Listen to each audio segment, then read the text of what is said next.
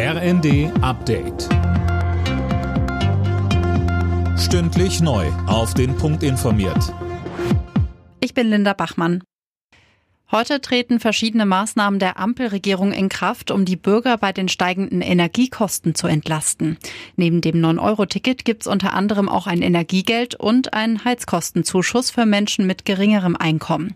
Außerdem soll ab heute der viel diskutierte Tankrabatt greifen.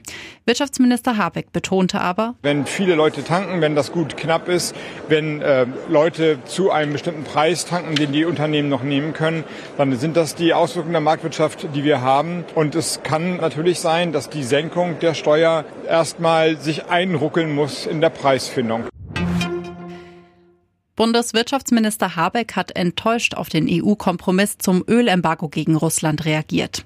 Beim CDU-Wirtschaftstag kritisierte er vor allem Ungarn. Regierungschef Orban habe ruchlos für seine eigenen Interessen gepokert, so Habeck.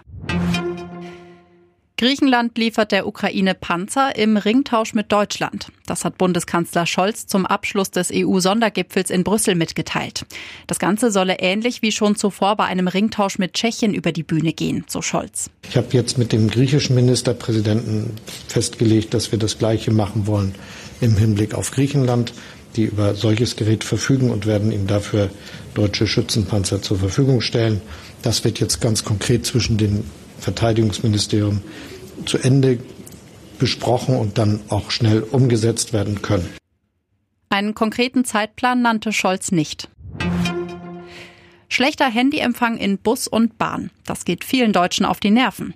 Bei einer Verivox-Umfrage hat sich jeder Dritte über häufige Netzausfälle im ÖPNV beschwert. Vor allem in ländlichen Gebieten gibt es nach wie vor viele Funklöcher. Alle Nachrichten auf rnd.de